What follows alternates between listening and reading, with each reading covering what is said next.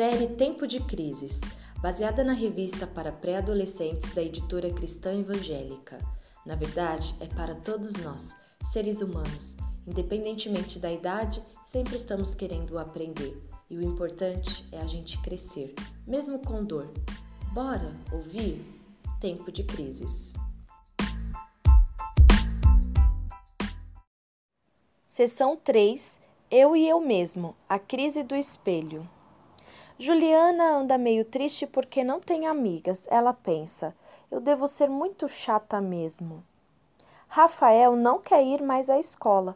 Todos zombam dele porque ele está acima do peso. E aí ele fica pensando: eu nunca vou conseguir emagrecer, eu quero sumir da face da terra. Já Priscila desistiu de matemática. Não entendo e não gosto de matemática, só tiro notas baixas. Eu não sou inteligente o suficiente para ser uma boa aluna. André arranjou um atestado médico para não fazer as aulas de educação física. Ele fica falando: Eu odeio futebol, eu sou o maior perna de pau, ninguém nunca me quer no time. Sabe o que está fazendo esses adolescentes sofrerem? A baixa autoestima. Eles olham para si mesmos e se acham feios, inferiores e incapazes. Você já se sentiu assim alguma vez? Consegue pensar facilmente numa porção de coisas que odeia em si mesmo? Quando nos sentimos para baixo, podemos estar sofrendo de baixa autoestima. E como saber se estou sofrendo desse mal? Quando me olho no espelho e me sinto feio, acho meu cabelo ruim ou o nariz muito grande, implico com minhas orelhas ou com a minha barriga e etc. Quando acho que eu sou inferior às outras pessoas, menos inteligente, menos esperto, menos interessante, menos legal. Quando me sinto incapaz de fazer coisas que todo mundo faz, tirar boas notas na escola, tocar um instrumento, praticar um esporte. Não pense que é só você que se encontra nesse barco. Existem milhares de pessoas que sofrem porque se sentem feias, inferiores ou incapazes. Podemos encontrá-las inclusive na Bíblia. Muitos de nossos heróis da Bíblia também sofreram de baixa autoestima. Moisés sentiu-se incapaz de liderar o povo. Ana sentiu-se frustrada porque era estéril. Jeremias sentiu-se incapaz de se tornar um profeta de Deus. Gideão sentiu-se inferior porque era um pobre e muito novo. E Jesus sentiu-se fraco para enfrentar um momento difícil. Observando sua própria história de vida, com quais dessas pessoas você se identifica mais? E o que faz você se sentir para baixo? Grandes homens e mulheres de Deus passaram por momentos em que se sentiram para baixo, assim como nós. E quando os outros me põem para baixo? Imagine se você tivesse uma deficiência e não pudesse enxergar, ouvir ou andar. Talvez você vivesse para baixo perguntando por que Deus me fez assim? E para piorar a sua autoimagem negativa, as pessoas poderiam ficar comentando: ah, os pais dele devem ter feito alguma coisa muito ruim para Deus ter lhes dado um, um filho deficiente. Ou ainda, ai, que pecado será que ele cometeu para Deus ter castigado desse jeito? Que comentários terríveis, né? De arrasar qualquer autoestima. É, é chato isso, né? Mas a Bíblia conta a história de um homem que, por ser cego, teve que ouvir as pessoas dizendo coisas horríveis como essas a seu respeito. Está registrado no livro de João, capítulo 9, versos 1, 2 e 3. Enquanto prosseguia caminhando, Jesus viu um homem que tinha nascido cego. Mestre, perguntaram seus discípulos, quem pecou, este homem ou seus pais, para que nascesse cego? Nenhuma coisa nem outra, respondeu Jesus. Mas isso aconteceu para que o poder de Deus se manifestasse na vida dele.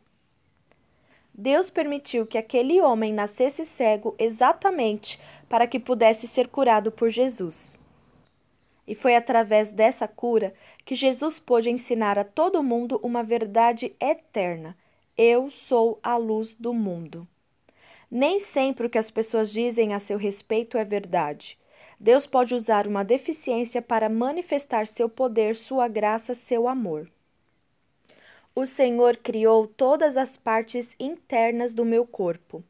Uniu todas essas partes para formar o meu corpo enquanto eu ainda estava no ventre de minha mãe. Agradeço ao Senhor por ter me criado de maneira tão perfeita e maravilhosa. Suas obras são maravilhosas e eu sei disso muito bem. O Senhor conhecia perfeitamente cada osso do meu corpo que estava sendo formado enquanto eu ainda estava no ventre da minha mãe, como a semente que cresce debaixo da terra. Antes mesmo de o meu corpo tomar forma humana, o Senhor já havia planejado todos os dias da minha vida. Cada um deles estava registrado no seu livro antes de qualquer um deles existir. Já parou para pensar que quando você estava no ventre de sua mãe, Deus o tecia como uma bela manta, fazendo seu corpo, cabelo e olhos sob a medida exata para o grande plano que ele tem para você? Deus não comete erros. Tudo o que ele fez é 100% bom, inclusive você. Aos versos que eu li estão registrados no livro de Salmos 139, 13 até o 16. E quando Deus nos põe para cima, você sabia que até mesmo o apóstolo Paulo teve que lidar com algo de que não gostava em si mesmo? Essa parte está registrada no livro de 2 Coríntios, capítulo 12, versos 7 até o 10. Uma coisa eu digo: por serem tão extraordinárias essas experiências, Deus impediu que eu me exaltasse. Por isso, foi-me dado um espinho em minha carne, um mensageiro de Satanás para me ferir e me atormentar. Em três ocasiões diferentes implorei ao Senhor que o tirasse de mim. E cada vez ele disse: A minha graça é tudo de que você precisa, pois o meu poder se revela melhor nos fracos. Agora sinto-me feliz em me gloriar em minhas fraquezas Estou feliz em ser uma demonstração viva do poder de Cristo. Já que eu sei que tudo é para o bem de Cristo, alegro-me nas fraquezas, nos insultos, nas durezas, nas perseguições e nas dificuldades, porque quando estou fraco, então sou forte. Paulo chamou seu problema de espinho na carne, porque lhe causava incômodo, insatisfação e dor. Ninguém sabe ao certo o que seria esse espinho na carne que Paulo tinha, mas muitos estudiosos acreditam que era um defeito físico, talvez um grave problema nos olhos ou uma doença chamada epilepsia que causa terríveis convulsões súbitas. Esse problema incomodava tanto Paulo que Paulo insistiu com o Senhor para que o libertasse. Mas Deus respondeu a Paulo que já tinha dado o suficiente para ele. Além disso, o poder de Deus se aperfeiçoava na vida de Paulo quando ele se sentia fraco. E diante dessa resposta de Deus, qual foi a atitude de Paulo?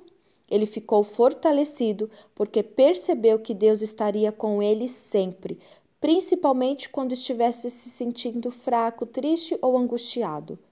Paulo aprendeu que quando ele se sentia para baixo, era a hora em que Deus colocava ele para cima. Então, quando você se sentir para baixo, sofrendo por se sentir feio, inferior ou incapaz, deixe Deus colocar você para cima e ouça o que ele tem a dizer a seu respeito. Vou compartilhar a leitura de 1 Coríntios, capítulo 1, versos 26 até o 29. Observem entre vocês mesmos, queridos irmãos, que poucos de vocês que foram chamados eram sábios de acordo com os padrões humanos. Poucos eram poderosos ou de nobre nascimento. Pelo contrário, Deus deliberadamente escolheu valer-se de ideias é, que o mundo considera loucura para envergonhar aqueles indivíduos que o mundo considera sábios e grandes, e escolheu o que o mundo acha fraco para envergonhar o que é forte. Ele escolheu o que é insignificante e desprezado pelo mundo e que não é levado em conta absolutamente para nada e o utilizou para reduzir a nada aqueles que o mundo considera grandes, para que ninguém, em parte alguma, se vanglorie na presença de Deus. Você já parou para pensar o quanto você é especial para Deus assim, do jeito que Ele o criou? Já pensou que Deus quer agir exatamente através do defeito, deficiência ou problema que tanto incomoda você? Então, faça suas as palavras de Paulo. Sinto-me feliz em me gloriar em minhas fraquezas. Estou feliz em ser uma demonstração viva do poder de Cristo. E eu tenho um desafio para você. Vai olhando para dentro de você. Assim que você terminar de ouvir todo esse podcast, faça duas listas. Uma com os seus defeitos e outra com as suas virtudes, com as suas qualidades, né? aquilo que você acredita que tem. Pense em qualidades de todas as áreas, no seu corpo, no seu temperamento, no seu caráter, no seu relacionamento. Faça aí uma lista e equilibre essas listas. O desafio é equilibrar as listas, nem defeitos, nem virtudes demais. E sempre, sempre se importe apenas com o que Deus diz sobre você Leia a Bíblia, leia o Salmo 139. E não caia na crise do espelho. Se cair, não permaneça lá.